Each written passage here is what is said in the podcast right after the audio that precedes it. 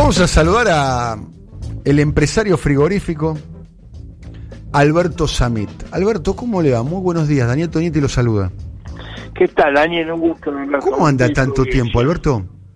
Y con, con la domiciliaria. ¿Está con la pulsera electrónica? Estoy con la pulserita electrónica. ¿No se sí. puede no se puede mover de su casa? No. No me puedo mover de mi casa. O- y sí. no puede ir a hacer compras, puede hacer alguna no, diligencia. no, no, no, no, no. No, por eso tengo, yo tengo, hizo 9000 ahora. Como comencé antes la cuarentena, Ah, claro. Usted está en como- cuarentena hace tiempo, Alberto. claro, entonces estoy certificado como hizo 9000, no tengo ningún problema de salud. ¿Hace cuánto tiempo que está con prisión domiciliaria? Y ahora cinco, cuatro o cinco meses, ¿eh? cinco meses más o menos. Bien. ¿Cómo estaba o- observando todo lo que está sucediendo a propósito del coronavirus? Y preocupado, muy buen análisis el suyo. Tengo contacto con Carlos Casares, 9 de julio, Monte.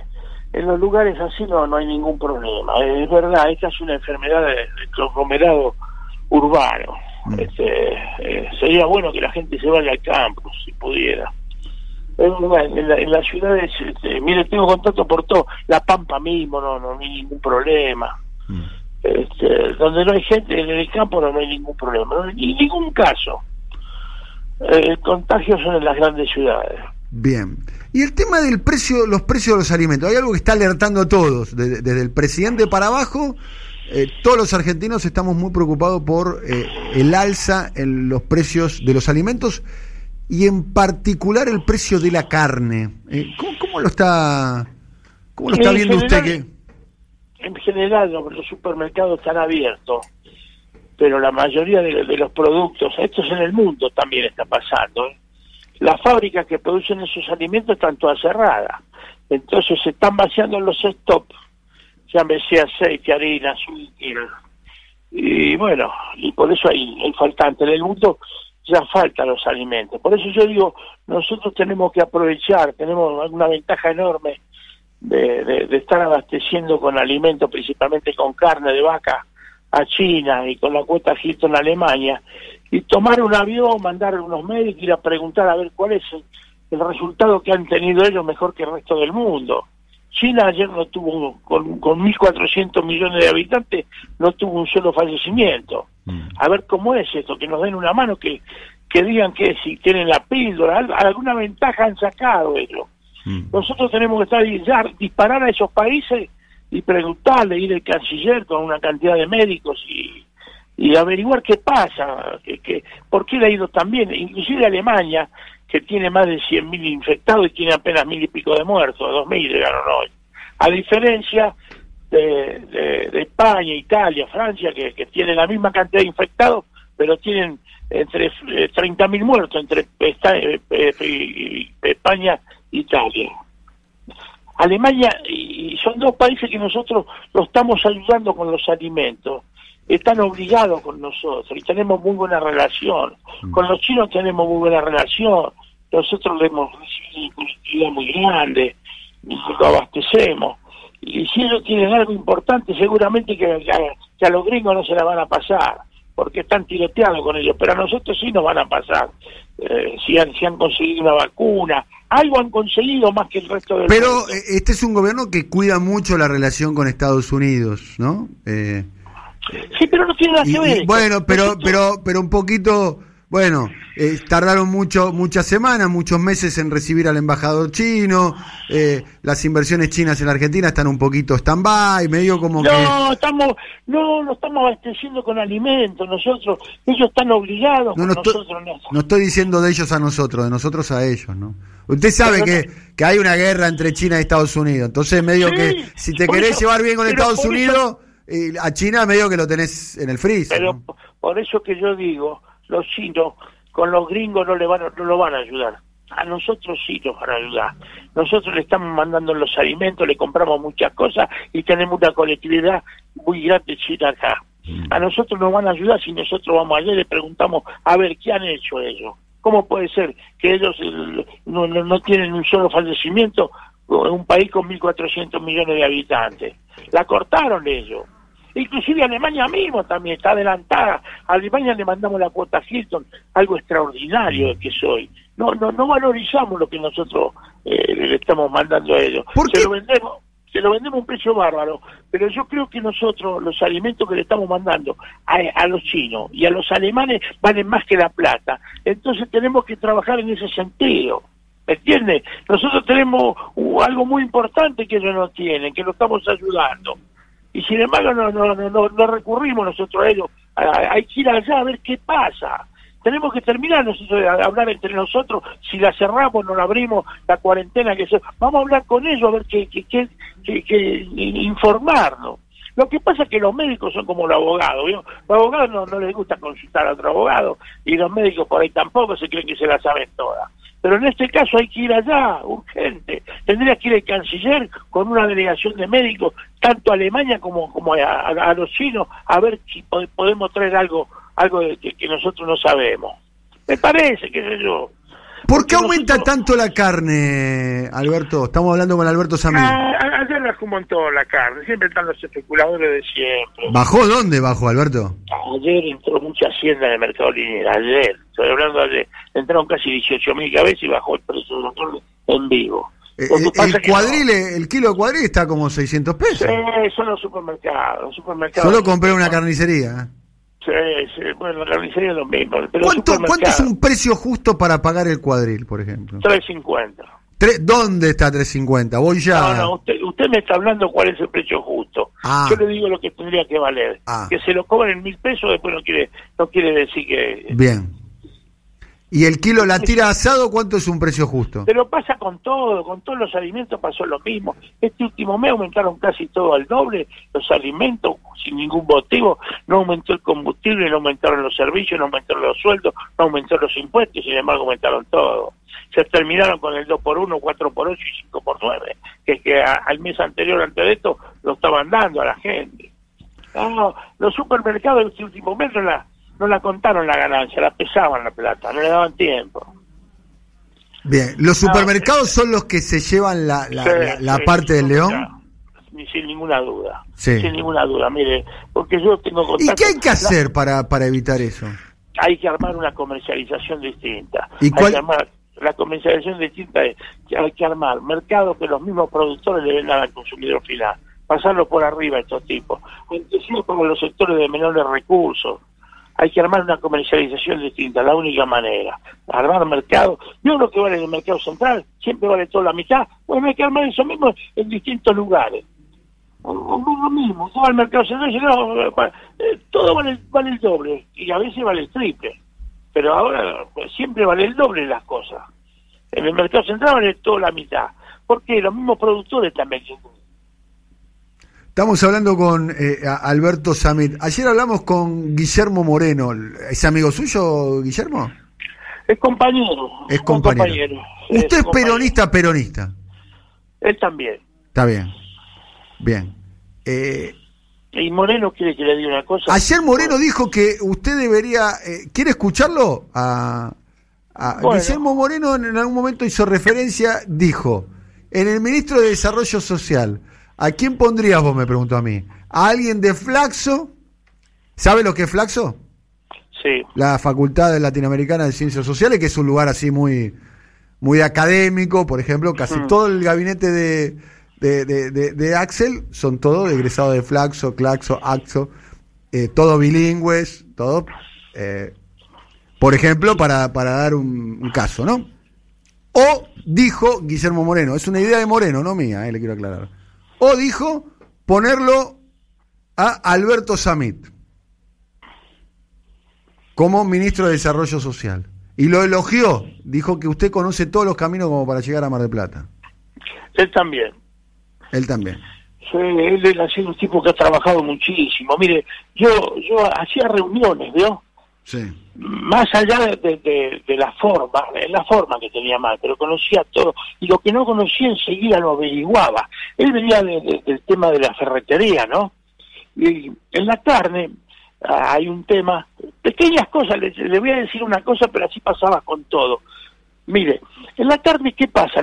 llega a fin de año y Navidad y Año Nuevo, nosotros los argentinos tenemos la costumbre histórica que comemos mucho, la lengua en escabeche. Sí. Y siempre falta la lengua en escabeche. Claro, hay, hay una, Sí, siempre, siempre faltó. una demanda. acá, En, en- en la exportación, en la exportación de, de, de las achuras, que hoy se exporta el 80%, el 90% de las achuras, lo que más se pide, le piden en el extranjero es la lengua, aunque le parezca mentira. La lengua tiene una salida extraordinaria. Dice, bueno, mandame tantas toneladas de hígado, corazón, y mandame toda la lengua que pueda. ¿Y por qué no se vende todo el año la lengua? Escúcheme, escúcheme, escúcheme lo que le digo. ¿Qué hacía Moreno? Enseguida se avivó, ¿sabe qué hacía? ¿Qué? 60 días antes prohibía la exportación de lengua. Hasta el primero de enero decía, no se vende más. No, pero yo he hecho la lengua, decía, para sacarla. No, le decía a los exportadores, acá no se vende lengua. Y resulta que cuando estaba Moreno, lengua había siempre, porque en Año Nuevo y Navidad siempre faltaba la lengua. Claro. Pero fíjense, en ese pequeño detalle hacía lo mismo con el cerdo, con el cordero, con todo, con el pollo. Donde, donde había un tema, el tipo enseguida se informaba y enseguida automáticamente este, procedía pa- para bien, ¿no? Para bien de la gente. Es, es el momento eh, un poco más... eh, si estaría Moreno, la- los precios no estarían como están, les digo, ¿eh? Bueno, con Moreno también había inflación, ¿eh? No, No. pero los precios no, los llamaban los tipos, decían esto es así, chao. Tenía una forma de ser que no le gustaba a nadie, pero los precios no estarían así ni ¿Qué- ¿Cuál era la forma de ser que no le gustaba a muchos? la forma de ser de él no le gustaba porque tenía una forma muy eh, una, una forma muy, muy rígida ¿vio? y los tipos que tienen guita lo llamaba a un tipo que tiene mucha guita al dueño de molino que que de compan hablaban con él eh, y, y lo trataba como si fuera el empleo de él Claro. mandame tal esto y, no, no pero escúcheme no escúcheme y le cortaba Bien, pero el tipo el precio no se lo respetaba bien. y ¿sabe qué pasa? No, no trataba con señoritas de, de- colegio. O señoritos Son- también puede ser, ¿no? o señor, con señoritos. También puede ser. No sea cómo- machirulo, Alberto. ¿eh? ¿Cómo? no, no soy machirulo. Bien. Bueno, porque claro, trataba con gente poderosa que está acostumbrada... Claro, ¿Son claro. picantes o no? Y fíjense, los supermercados son incorregibles, no hay ninguna manera, ninguna manera de solucionar. Yo, le- yo le digo, le, le voy a hablar con conocimiento, lo que le voy a contar con conocimiento de causa. A ver. Yo, fui- yo fui vicepresidente del Mercado Central. Sí. En el Mercado Central llegan por semana 9.000 camiones de alimentos, de todo tipo de alimentos. Sí, Todo, 9.000 ¿eh? camiones. por semana. Llegaban ahí. Bueno, ahí se abastecen los supermercados y, y- y todos los negocios en Bien. general. Y usted tiene los precios en general de todo. Salvo que un mismo productor le manda directamente al supermercado, pasa siempre todo por el mercado Bien. central. Imagínense 9.000 camiones. Y yo veía, llegaba la mercadería, digo, yo tenía, yo, yo aparte tenía negocio que vende, de venta, eh, como toda mi vida. Yo toda mi vida, hace 50 años, me dedico a la comercialización de productos de alimentos masivos. Bueno, yo veía lo que pagan los supermercados y después lo veía lo que lo vendían. Marcan con el 500%. Claro. Yo, ¿Cómo puede ser? Y yo históricamente, que empecé con mi abuelo, con mi papá, siempre que vendíamos mercadería, a nosotros llegábamos a, a- a los comerciantes, históricamente le digo lo que fue, ¿no? Y los comerciantes compraban la mercadería y le ponían el 20% más. Si pagaban algo 100 pesos, una forma de decir, lo vendían a 120. Y yo siempre fui muy curioso de preguntar todo, cómo es esto. Y siempre preguntaba, ¿por qué le ponen todos el 20%? Porque este de esta punta de acá le pone el 20%, que está el Miguel. Y el otro que está en la boca también le ponía el 20%. Y los tipos me decían, no, ¿sabe qué pasa? El 20% son el 10% del gasto que tenemos y el 10% de la ganancia nuestra. Y nosotros le vendíamos en aquel tiempo, todos los negocios eran eh, españoles, italianos, judíos, árabes, tenían su negocio, su almacén, su carnicería, todo. Y, usted lo veía que con el tiempo iba pasando y los tipos progresaban y al poquito tiempo, qué sé yo, ya hacían una casita arriba de su casa o compraban el terreno de al lado. Iban progresando, cambiaban la camionetita, la gente iba progresando y le iba bien. Bueno, llegaron estos supermercados, que es muy lindo para la gente, donde uno va y compra las cosas, te llevas un kilo de carne y te, y te podés comprar un televisor. Pero ¿qué pasa? Facturan con el 500% de, de lo que sale la mercadería de, de la producción a, a la góndola. Y usted ve que estos tipos, como como Coto y todo eso, Coto está haciendo cinco edificios en Nueva York, ocho edificios está haciendo en, en Madrid, y bueno, Sí, otro pero. Coto está haciendo edificio en Nueva York, ¿e- e- ¿eso es verdad o...? No, verdad, verdad, como no lo sabe todo el mundo. Pero escúcheme, no hablemos de los edificios. ¿Sabe usted, esto que es público, usted es un periodista muy bien informado, ¿cuánta plata blanqueó Coto? Blanqueó cientos de millones. No, no, ¿cuánto blanqueó? Lo sabe todo el mundo. Escúcheme, es público. Lo sabe todo el mundo. Toca, toca un botón en la computadora y se lo dice. Toca Siete un- mil, millo- millones de pesos blanqueó. Siete mil millones de pesos blanqueó. Lo sabe todo el mundo. Entonces, Alberto, le va a subir la presión, Alberto. ¿entiende lo que le quiero decir? Lo- lo- Por lo- favor, Alberto, le va a subir la presión. Tranca, Alberto. Por favor, lo veo medio... ¿El tema Coto No, lo, lo subleva o no? Los supermercados me sublevan. Sí. No puede ser que gane que, que, que- que lo que hacen realmente los supermercados. Pero Coto es un empresario nacional, él dice que es Está un... bien, pero que está hablando del supermercado. No, no, si, si, si es nacional o extranjero, la gente no puede pagar los precios. Usted no puede pagar 600 mangos lo que pagó el cuadril. Bien. Eso es lo que le- por más que costo sea nacional. Bien. Eh, pagar Alberto, 350. le quiero, es le quiero, hablando. ¿le puedo hacer escuchar el audio de la entrevista ayer con, con Guillermo Moreno? Bueno, con mucho gusto. Bueno, lo dijo Moreno, ¿eh? no lo dije yo, ¿eh? Le quiero aclarar, no se enoje con el mensajero. No, yo no me enojo con nada. No, le digo, Albert, por favor. A ver, ahí va. Oye, vos pondrías en desarrollo, y esto mirá la pregunta cruel que te hago, un hombre formado en flaxo o alguien como el gordo Samir cosiéndole los bolsillos. Cosiéndole los bolsillos. ¿Está bien? Está claro lo que estoy diciendo, ¿no? Claro. Vos le tenés que coser los bolsillos al gordo Samir. ¿Está bien? Yo lo conozco toda la vida, me encanta. ¿Está bien? Entonces, ¿vos qué haces? Y yo te digo, mirá, loco, en este momento, poneme al gordo a comprar todo lo que... Porque conoce todos los caminos rurales el gordo, ¿entendés?